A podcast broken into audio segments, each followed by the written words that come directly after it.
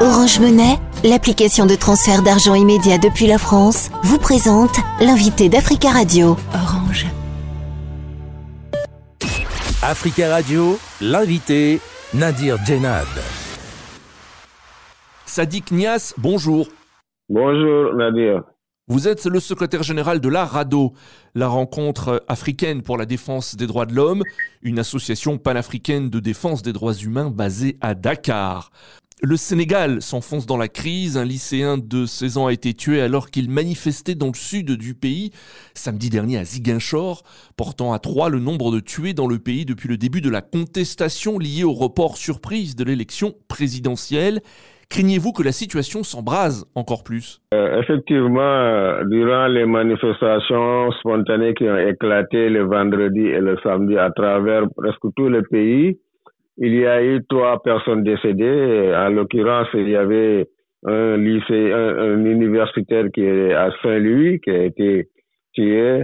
Il y a également un marchand ambulant à Dakar et un autre jeune à Ziguinchor. Ah, alors nous avions dénoncé vraiment cette violence policière qui s'est abattue sur les manifestants euh, et effectivement demandé à ce que toutes les personnes qui ont été arrêtées dans le cadre de cette manifestation euh, plus de 200 personnes soient libérées et que vraiment l'État veille à ce que les citoyens puissent exercer librement leurs droits à l'expression dans la paix et la tranquillité. Alors, les autorités sénégalaises ont interdit une grande marche silencieuse à laquelle a appelé la société civile mardi 13 février à Dakar contre le report de la présidentielle. La marche a été repoussée, c'est ce qu'ont annoncé les organisateurs de cette marche. Est-ce que selon vous, le pouvoir ne montre aucun signe d'apaisement? Bon, le, le, le, pouvoir a commencé quand même à montrer des signes d'apaisement avec le retour du signal d'une grande télévision, la restitution de leur licence. Il y a également euh, des annonces par rapport euh, à même une loi d'amnistie qu'ils sont en train de concocter pour pouvoir libérer les détenus politiques. Dans sa première interview le week-end dernier depuis l'annonce du report, le président Macky Sall a, défendu euh, sa décision de reporter les élections. Mais pensez-vous que Macky Sall n'a pas fait le deuil de la possibilité euh, de se maintenir au pouvoir? Il y a encore, euh, il a, il a, il a, il a affirmé qu'il ne se présentera pas pour un troisième mandat, mais il n'a pas dit qu'il va quitter le pouvoir tout de suite.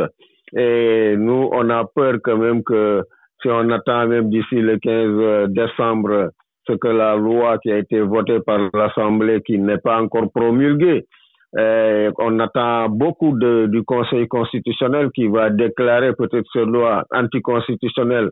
En tout cas, on, on s'attend à ça.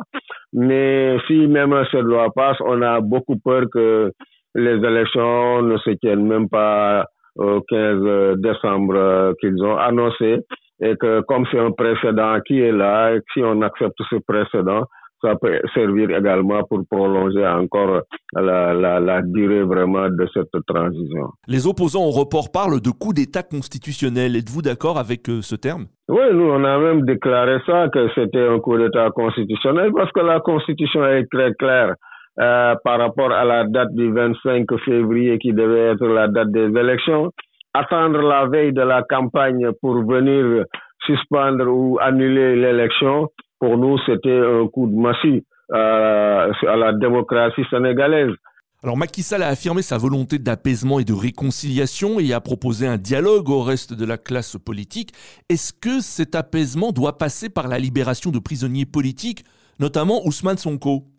Ah, oui, oui, tout le monde pense qu'effectivement, pour qu'il y ait un dialogue euh, franc, sincère et ouvert, il faut d'abord euh, faire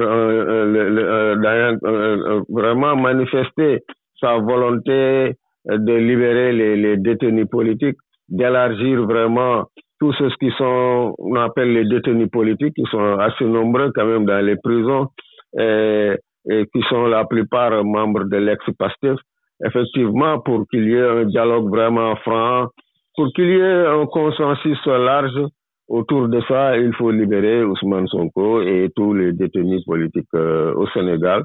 Euh, c'est le seul pays pris à payer quand même pour pouvoir arriver à un dialogue vraiment inclusif.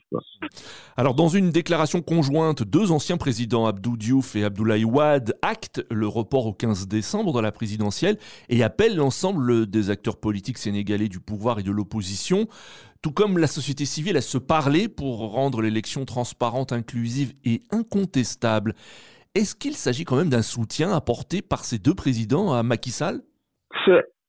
C'est perçu comme un soutien, effectivement, une porte de sortie au président Macky Sall, mais nous, on a un peu euh, regretté le fait qu'il ait acté la date du 15 décembre, pouvait appeler au dialogue, euh, à l'apaisement, mais aussi laisser vraiment le choix au, Conseil constitutionnel, à la justice, pour pouvoir euh, déterminer effectivement si vraiment cette loi elle est anticonstitutionnelle.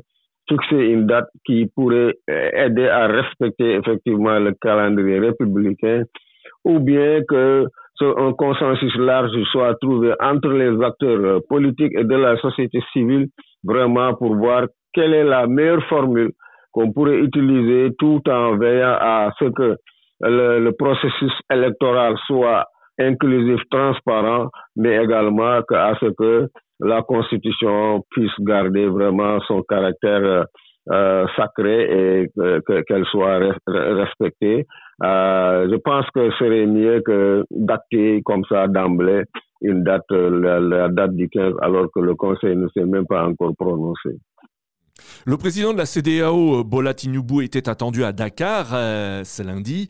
La visite a été reportée. Que peut faire la CDAO selon vous dans cette crise? Moi, je pense que la date de la visite euh, du président de la CDAO, euh, a été motivée par les tractations au niveau interne parce que ça a coïncidé avec un moment vraiment de forte tractation, de médiation interne entre euh, vraiment des médiateurs au niveau national, euh, entre le président de la République et Ousmane Sonko.